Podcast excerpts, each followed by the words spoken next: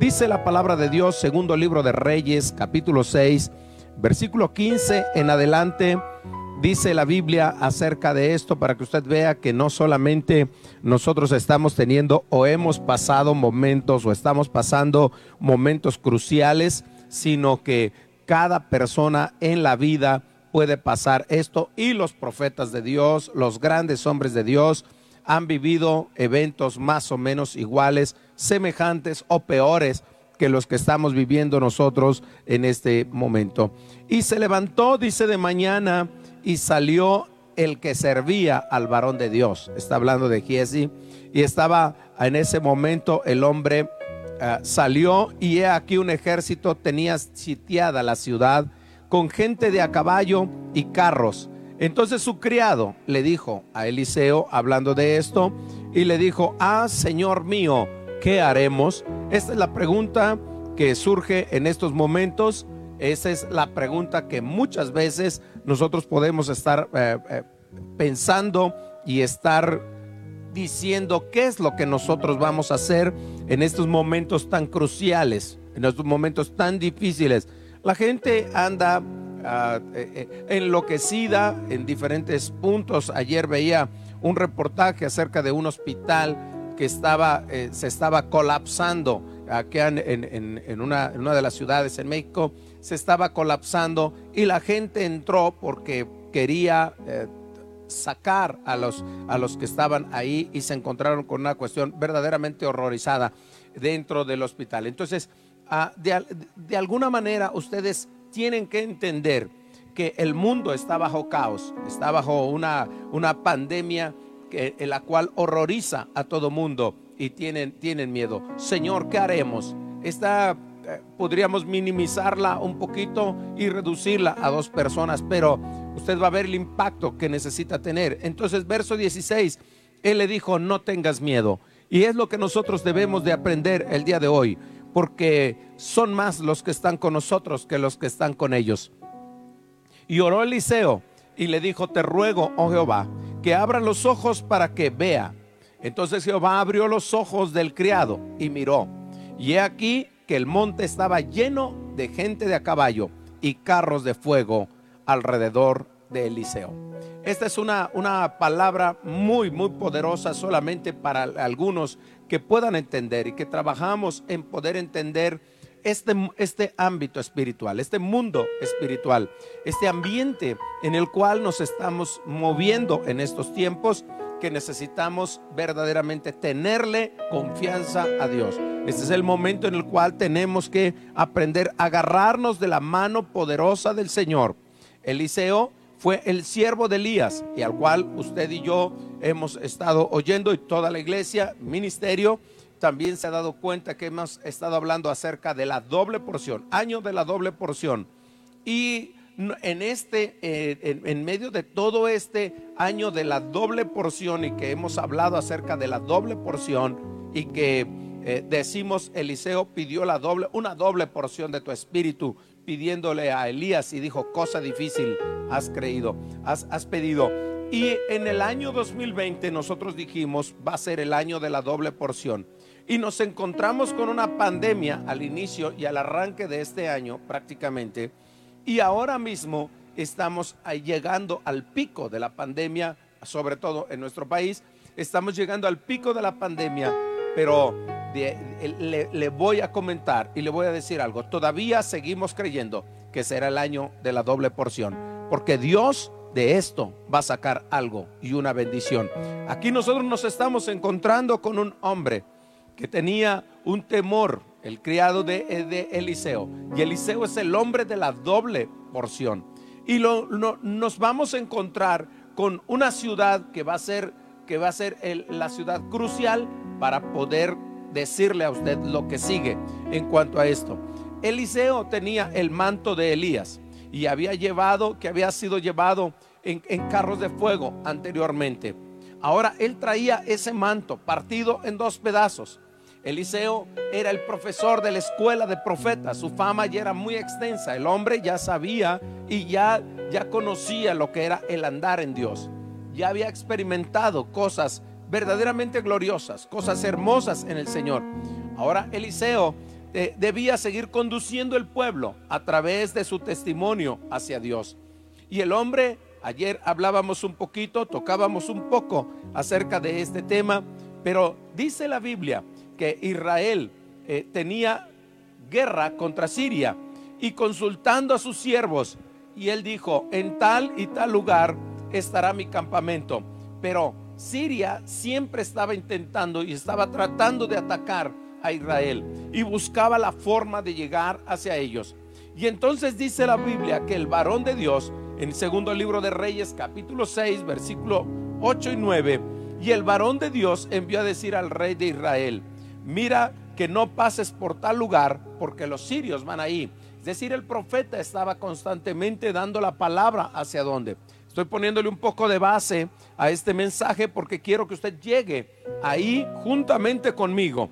Y el rey de Israel, verso 10, y el rey de Israel envió a aquel lugar que el varón de Dios había dicho, y así lo hizo una y otra vez con el fin de cuidarse.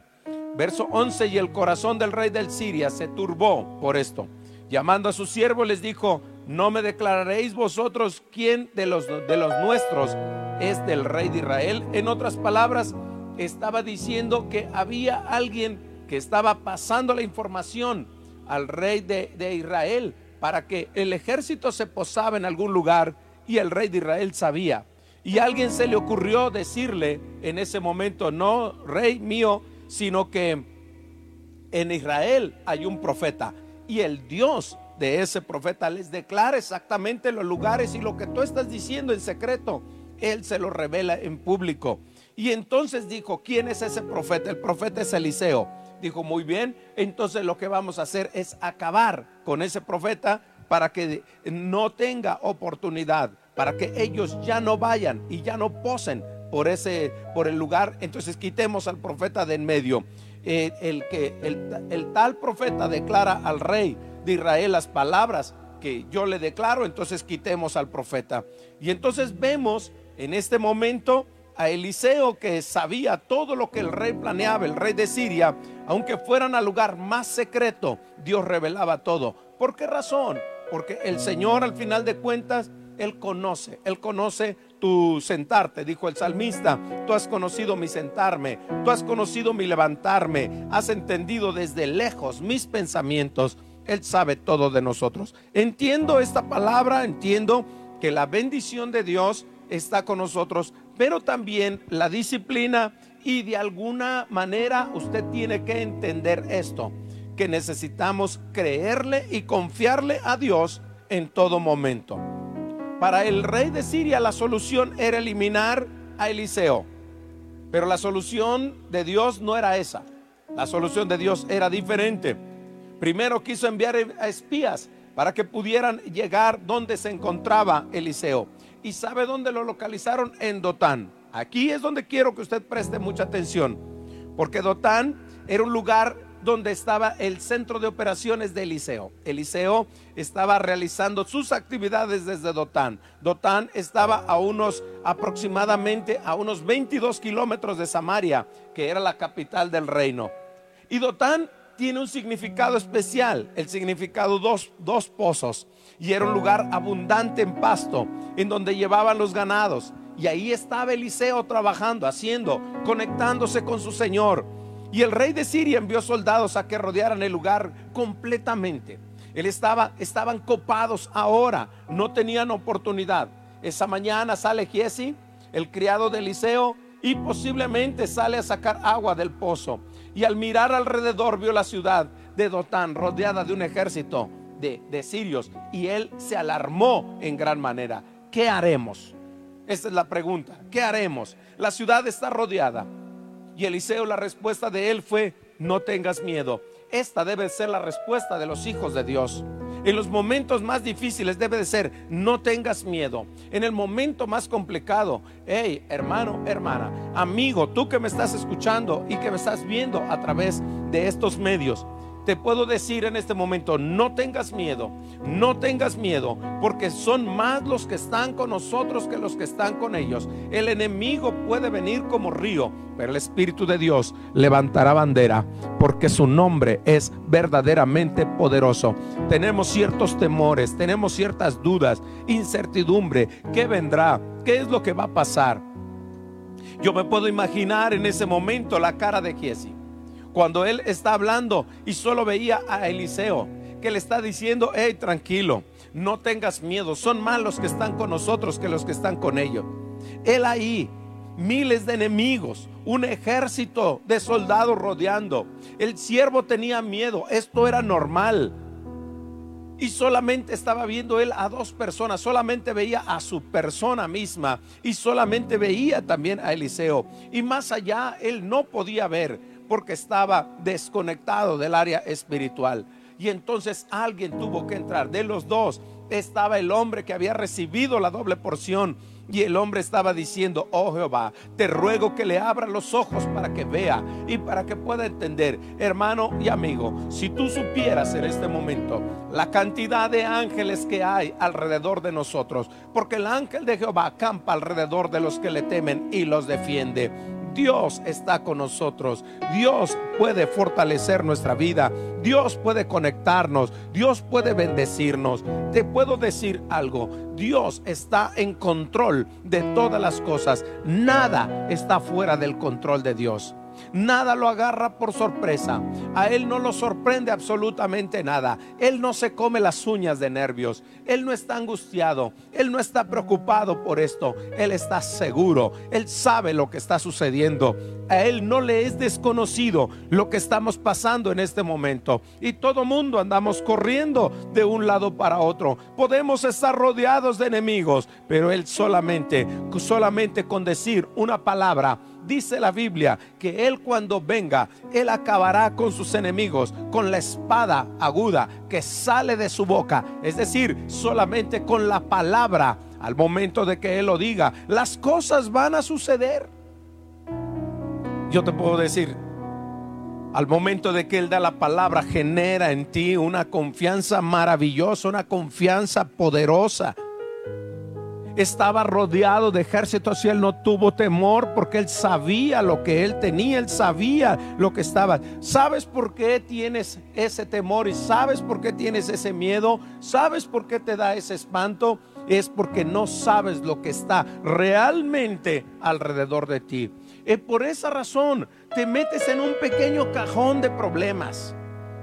Por esa razón te metes en una, en una pequeña cápsula y solamente estás mirando lo que alcanzan a mirar estos dos ojitos pispiretos.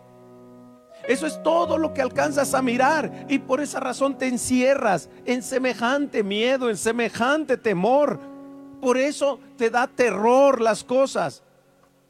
Hermano, amigo, no estás solo. Dios está con nosotros en medio de esto. Esto es un asunto que está gestando no sé quién a decir verdad. No sé si es un asunto del diablo. No sé si es un asunto de los seres humanos. No sé si es un asunto en el cual Dios está. Pero lo que sí te puedo decir, Dios todavía está en control.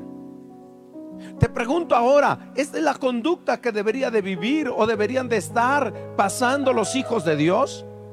Es la manera como Dios va a tratar con los suyos. Porque a veces nos preguntamos, Dios, ¿por qué? ¿Por qué razón pasa esto? ¿Por qué nos sucede esto?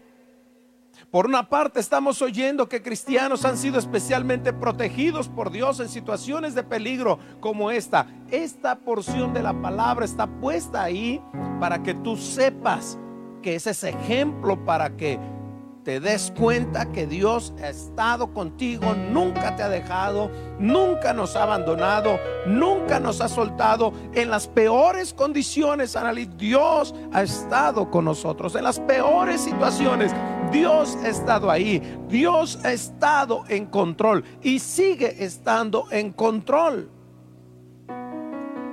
Nada le es desconocido. Tú conoces mi acostarme, tú conoces mi levantarme, tú conoces todo de mí. Oímos de cristianos de que, que son protegidos y que tienen milagros y uno se pregunta, ¿por qué a ellos sí? ¿Por qué a mí no?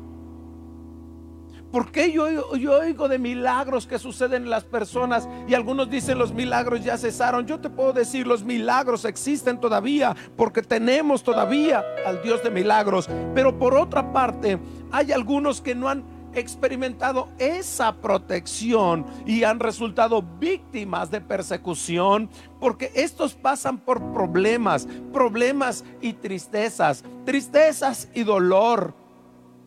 Y la pregunta es, Dios no los está protegiendo y Dios no los está ayudando entonces. Ahora, por un momento quiero que regresemos a Dotán. Le dije hace un momento que Dotán va a jugar un papel importante en nuestro mensaje el día de hoy. En Dotán fue donde encontraron a Eliseo los soldados de, Siria. Y ahí fue donde, donde Giesi miró alrededor que había carros de fuego y un ejército enorme que estaba y que dejaron ciegos al ejército de Siria y los llevaron a la ciudad. Y cuando iban caminando a la ciudad los pusieron en medio del ejército de Israel para poder aniquilarlos a todos. Y Eliseo les dijo, denles de comer a todos para que se den cuenta que no es, no es un pleito lo que tenemos en ese momento. Pero ahora vamos a volver a Dotán. Ahí donde se va a encontrar una respuesta importante para tu vida. Dotán solamente es mencionado dos veces en la palabra de Dios. Y de verdad les digo, no creo que sea casualidad o dato curioso. Por alguna razón debe haber. ¿Por qué razón tenía que volver a, Dotán? La primera vez que se menciona Dotán en la palabra de Dios es donde está ahí otro hombre. Este hombre que se aproximó a este lugar era un joven de 17 años solamente. Este hombre llegó este jovencito llegó y el destino y el peligro parecieron esperarle en Dotán. Se acercó como un pequeño animal indefenso, confiado hacia una trampa que él no sabía, ni siquiera tenía idea de lo que le estaba esperando ahí. ¿Y de quién estoy hablando? Este jovencito que llegó a Dotán, donde sus hermanos pastoreaban, donde sus hermanos estaban ahí esperándolo estaban conspirando contra él cuando lo miraron. El hombre llega, ese joven llega ahí con su túnica de colores. Llega al lugar, justamente Dotán, al lugar donde años después había una provisión y, y estaba un ejército alrededor cuidando a Eliseo y a Jesse. Pero ¿qué pasó en Dotán en ese momento? Los hermanos de él conspiraron Rubén, su hermano, el más sabio, le dijo, no lo matemos. Otro dijo, mejor vendámoslo como esclavo.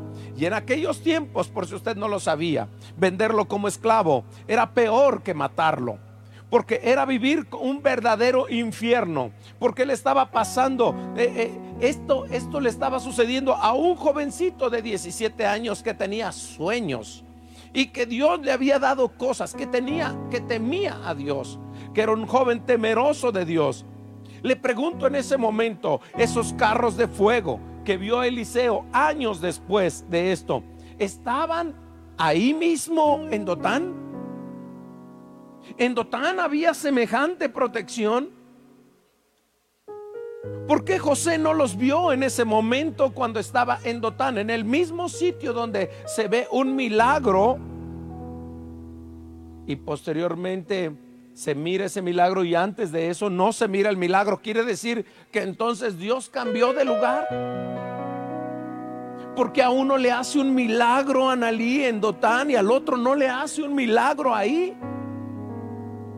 Porque Dios tenía un plan. El plan de Dios era perfecto. Más perfecto que nuestros pensamientos en algún momento. Porque dice la palabra de Dios, porque nuestros caminos son diferentes a los caminos de Dios y Dios nos reprocha un poquito, dijo, porque mis pensamientos no son como vuestros pensamientos, ni mis caminos son como vuestros caminos, así como son más altos los cielos que la tierra, así son mis pensamientos más altos que vuestros pensamientos y mis caminos más altos que vuestros caminos. Así es que mientras estemos pasando por algún momento crítico y difícil, debemos de entender, Dios está en control. Dios está en control, Dios estaba ahí, los carros de fuego estaban ahí, a Dios no le fue desconocido. José no lo vio, pero Dios nunca lo dejó solo, Dios nunca lo abandonó. Y podemos ver la evidencia de esta protección, porque no le voy a contar toda la vida de José, porque me llevaría mucho rato, pero, pero quiero básicamente, donde lo toman prisionero y se lo llevan a Egipto. Pasa los procesos que todos nosotros ya conocemos. Pero lo cierto es que después de haber pasado de la esclavitud a la cárcel, de la cárcel pasa los años. Habían pasado aproximadamente 21 años entre Dotán y Egipto. Y ahora cuando llegó ahí, podemos ver la evidencia de Dios, la protección de Dios en la vida de José en cada etapa de esos momentos de esclavitud. Aunque Eliseo haya hecho milagros, escúcheme bien hoy. Sin embargo, Dios nunca se le apareció a José. Dios nunca se le apareció a José.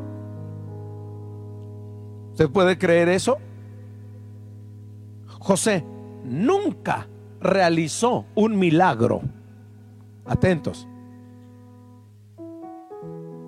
Solamente administró unas semillas y guardó temeroso de Dios todas las cosas en Dios, pero él nunca realizó como tal un milagro. Pero él solamente seguía la instrucción de parte de Dios. Nunca vio absolutamente nada. Todo aquel que aparentemente era un desastre en la vida de José, Dios lo usó.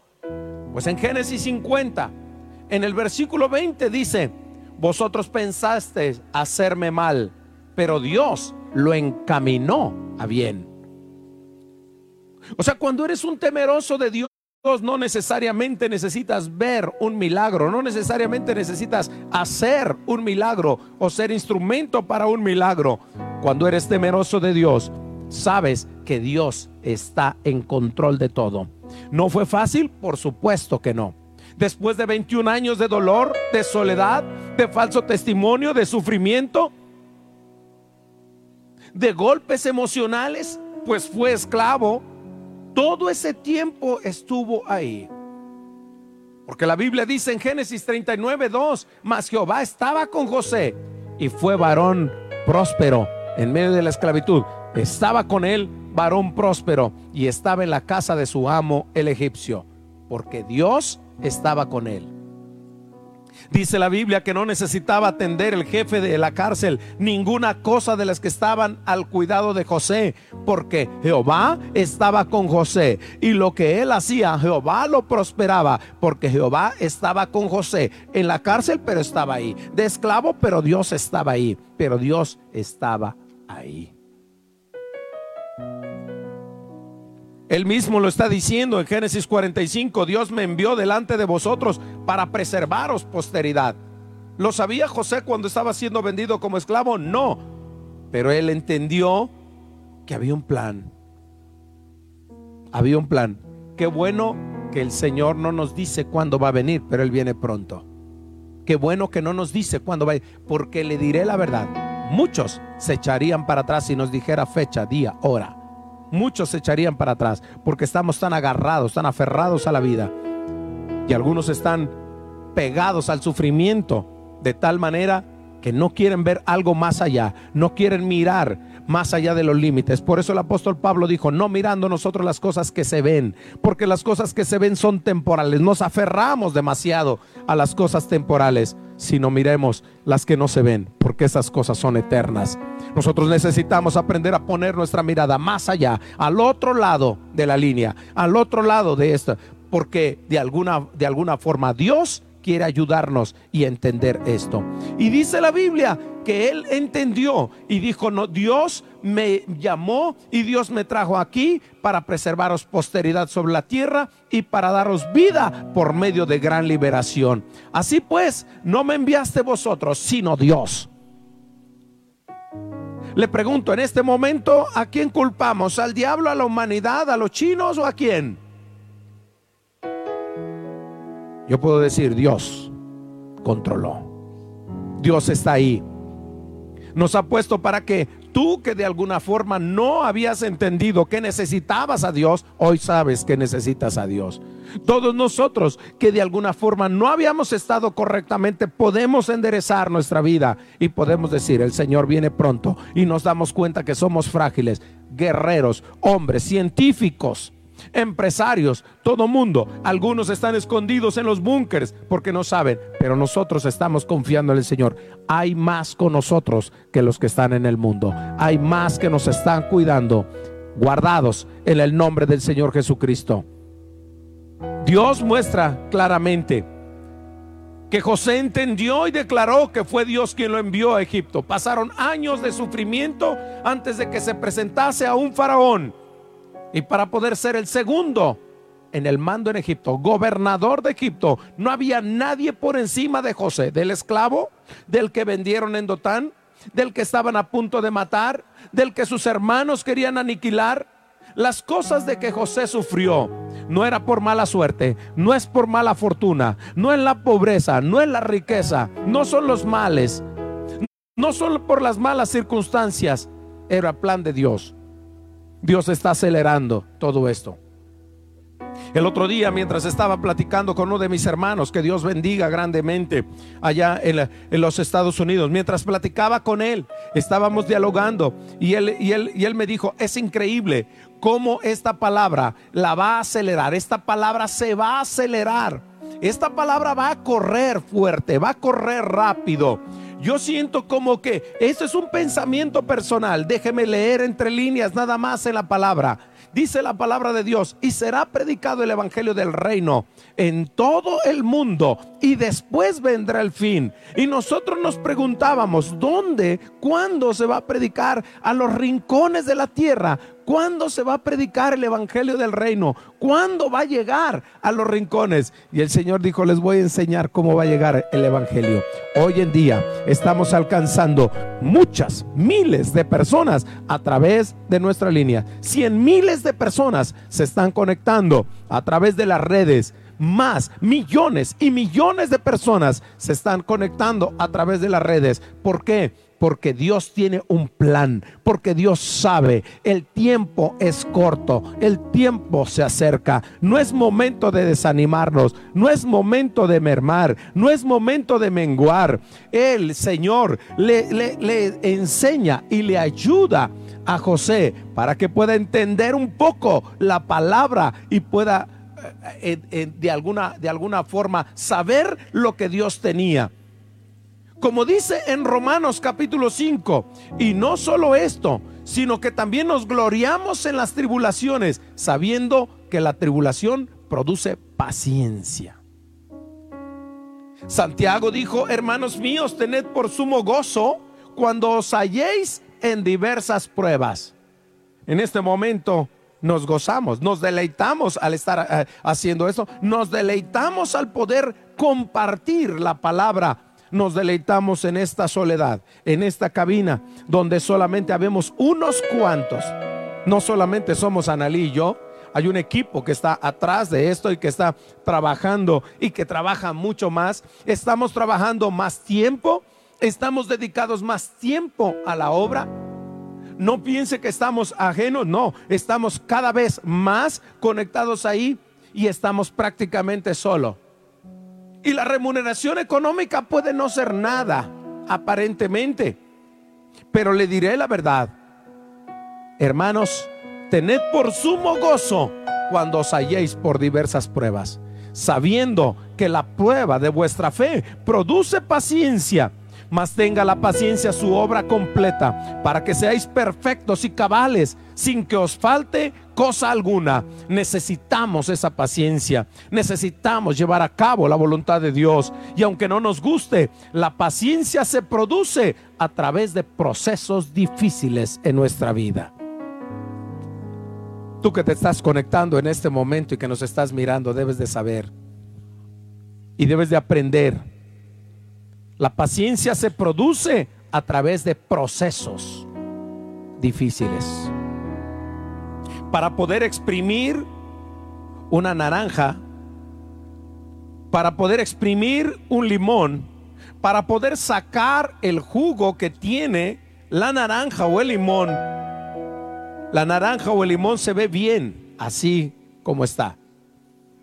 Pero para poder sustraer lo que tiene dentro hay que partirla y hay que exprimirla y hay que pasarla por un proceso para que saque lo que hay dentro.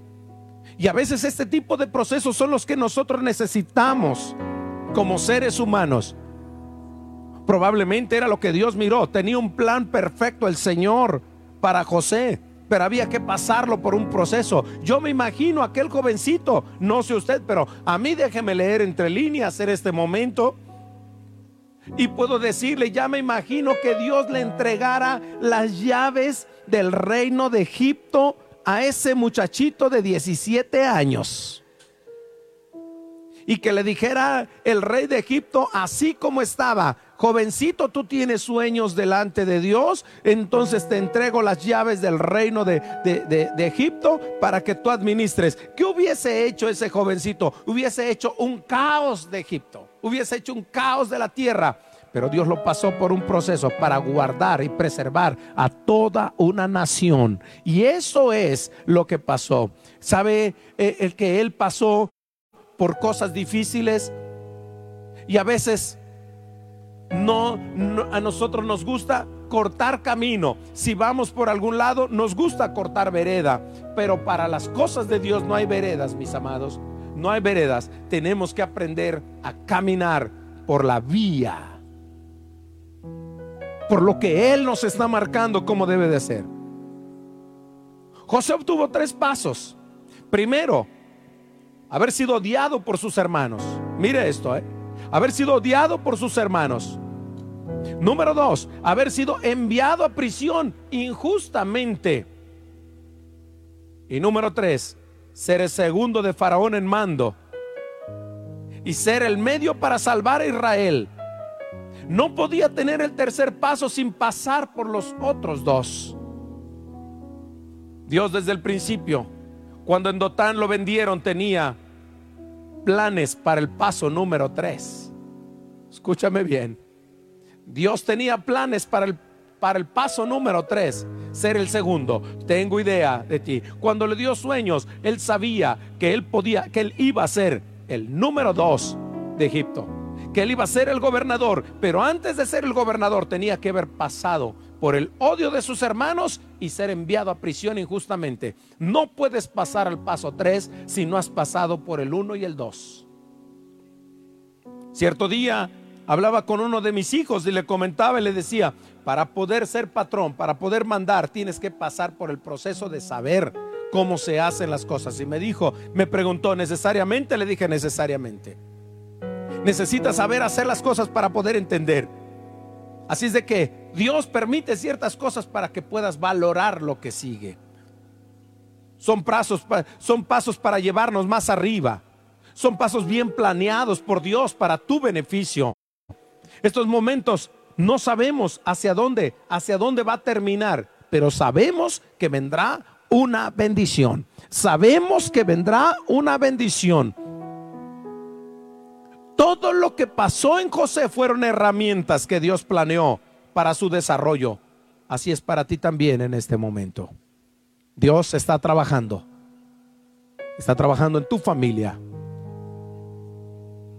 Para que aprendas a valorar. Giesi tuvo que recibir de parte de Eliseo una oración para que fueran abiertos sus ojos y ver que no estaba solo. José, mira, esto me encanta. Eso me encanta. Uno con una oración, Señor, abre los ojos de este incrédulo para que vea. ¡Prum! Los ojos se abrieron y miró. un ejército se miró. Y el otro tuvo que pasar un proceso de 21 años. Pero entendió que nunca estuvo solo. Dios estaba con él. Giesi después se deslumbró por lo material y quedó leproso. Atentos aquí. La oración milagrosa, la oración de momento, después se deslumbra por lo material y queda leproso. José alcanzó la doble porción entre sus hermanos porque llegó a ser el primogénito de ellos. Primer libro de Crónicas, termino diciendo esto. Los hijos de Rubén, capítulo 5, verso 1 del primer libro de Crónicas, los hijos de Rubén, primogénito de Israel, dice la Biblia, porque él era el primogénito, mas como violó el hecho de su padre, sus derechos de primogenitura fueron dados a los hijos de José de Israel. Y, no fue contado por primogénito. Verso 2. Bien que Judá llegó a ser el mayor sobre sus hermanos y el príncipe de ellos, mas el derecho de primogenitura fue de José. Cuando te mantienes fiel, tomas derechos que otros no tienen. No importa que no seas el mayor, pero mantente fiel. Ser primogénito le daba el derecho de la doble porción. José recibió la doble porción, dos herencias, porque tuvo dos tribus de entre las doce, la tribu de Efraín y la tribu de Manasés, hijos de José, doble porción. Si tú quieres ver esta bendición sobre tu vida, necesitas aprender a confiarle a Dios, a creerle a Dios. Nadie va a aprender obediencia sin haber sufrido. Nadie va a producir paciencia sin tener tribulación. Nadie va a alcanzar que Dios tiene el, el, perfecto plan para su vida sin haber pasado por algo, sin que desarrolle, sin que remueva a través de un proceso lo que considere necesario. Nosotros tenemos que haber esto. Hebreos 11 dice, por la fe, Jacob al morir bendijo a cada uno de sus hijos de José y adoró apoyando sobre él el extremo de su bordón. A los hijos les entregó la porción. Quiero decirte hoy que trascienda tu milagro. ¿Quieres un milagro momentáneo o quieres algo que trascienda? Algo que vaya lejos. Algo que se perpetúe. Que tu bendición camine mucho más allá de lo que tú tienes en mente en este momento. Todo mundo queremos una, un, un dolo neurobión para el dolor. Y queremos un tempra para el dolor. Pero no queremos tratar la infección, no queremos tratar aquello que el Señor quiere que tú trates en tu vida. Queremos el milagro rápido. Giesi tuvo temor y vio un milagro y luego se perdió. José, de momento no vio un milagro, vivió el proceso y después permaneció en el milagro. Caminó en la bendición. Tuvo doble porción y sus hijos heredaron para las tribus. ¿Qué vas a hacer tú en este momento? ¿Dónde vas a estar tú parado? ¿Dónde vas a estar tú conectado? Quiero honrar a Dios a través de nosotros, de nuestros cantos, de nuestra obediencia, de nuestro amarle. Quiero que levantes tus manos ahí donde estás. Ahí donde estás cómodo en tu lugar. Quiero que ahora te pongas de pie y adoremos juntos al Señor, dándole gracias a Dios. Oh, levanta tus manos en este momento. Levanta tus manos, que trascienda tu milagro. Estás pasando por un momento difícil, yo lo sé. Estás pasando por un momento crítico, yo lo sé. Estás pasando por una situación porque hoy nos están escribiendo personas y nos están diciendo, "Pastor, no tengo no tengo trabajo." Estamos buscando la manera de ayudar a prácticamente todo lo que más podamos hacer. Porque también ese papel lo estamos tomando en este momento.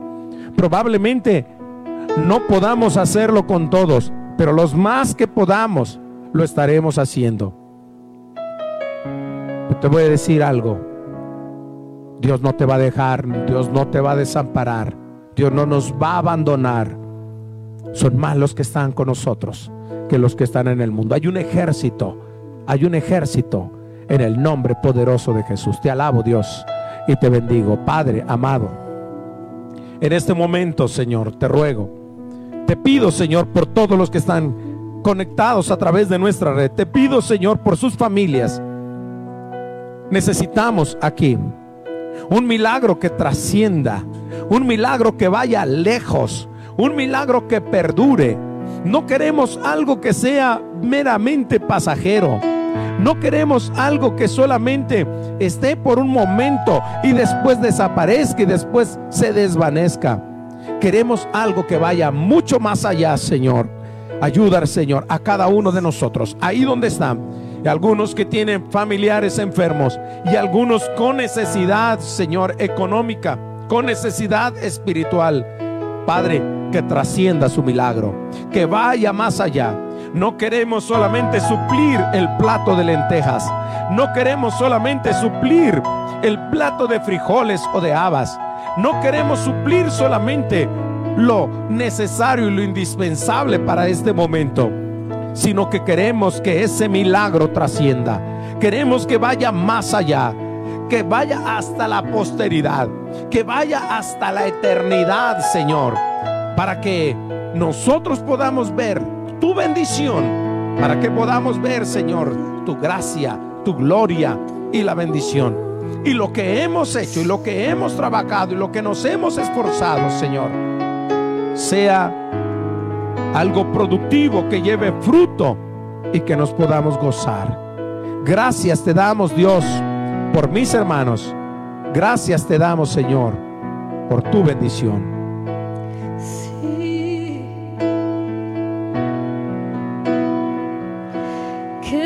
Quebranta mi corazón, quebranta mi vida, entrego mi voluntad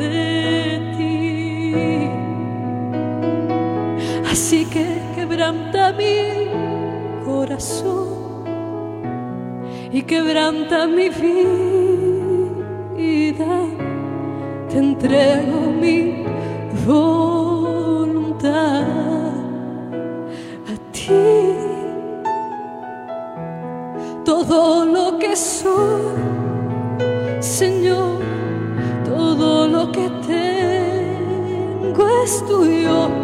Yo quiero menguar para que crezcas tú. Yo quiero menguar para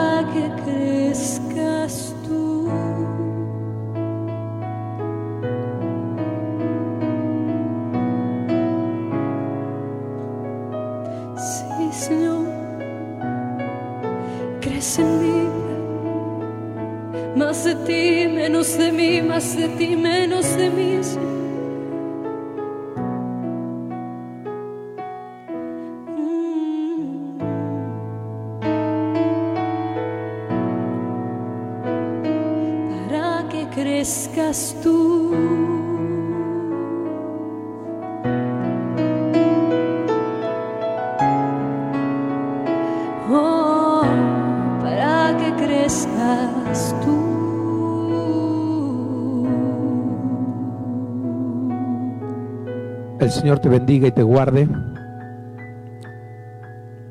El Señor prospere todo lo que hagas y seas bendecido en gran manera. Dios tenga de ti misericordia, amplíe el gozo en tu vida, en tu familia. Todo lo que hagas en esta semana sea prosperado en el nombre poderoso del Señor Jesucristo. Y tú le creas a Dios, confíes en Dios,